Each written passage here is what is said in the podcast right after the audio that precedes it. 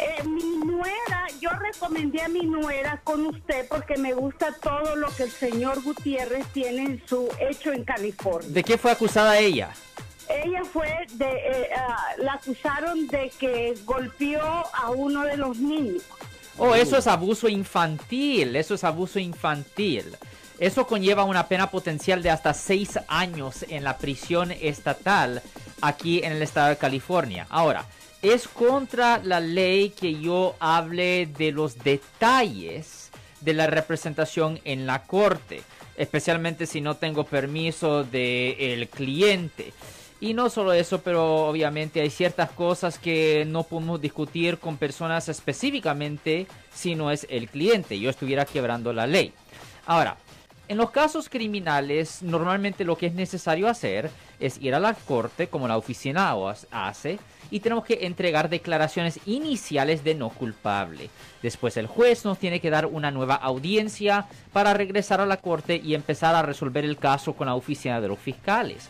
Ya cuando se tenga la evidencia, obviamente se tiene que estudiar la evidencia para poder determinar si el caso en realidad tiene fuerza contra un acusado o no si se mirara que la fiscalía no tuviera suficiente para convencer a un jurado de que alguien es culpable de una ofensa, pues ahí es cuando se le exigiera a la fiscalía, pues si no tuvieran ah, suficiente evidencia, pues que le retiraran los cargos. Pero si la fiscalía no está dispuesta a retirar los cargos, ahí es cuando el caso se tiene que programar para una audiencia que se llama un juicio por jurado.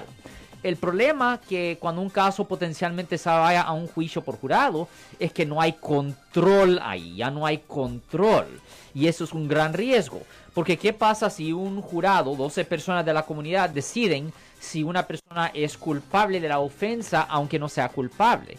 Pues el problema es que si lo encuentran culpable de abuso infantil, eso conlleva una pena potencial de hasta 6 años en la prisión estatal. En la gran mayoría de los casos criminales, yo sé que y estoy incluyendo este caso también, estamos tratando de evitar que el caso se vaya a un jurado.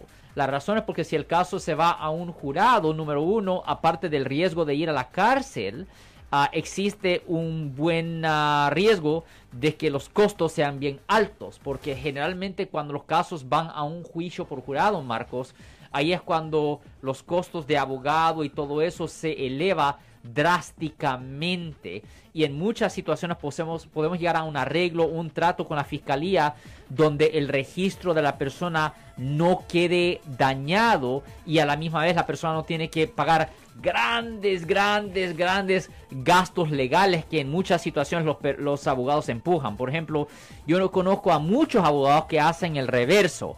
Yo conozco a muchos abogados que empujan a que los casos se vayan a un juicio por jurado. Y la razón es porque ellos quieren cobrar mucho más dinero. El problema con eso es que si ah, el abogado pierde, el abogado todavía gana su dinero y el cliente es el que queda ahí en la cárcel o la prisión. Y nosotros pues queremos evitar tomar ese riesgo. La cosa primordial es preservar el registro y la segunda cosa es evitar que la persona vaya a la cárcel o a la prisión, Marcos. Si les gustó este video, suscríbanse a este canal, aprieten el botón para suscribirse y si quieren notificación de otros videos en el futuro, toquen la campana para obtener notificaciones.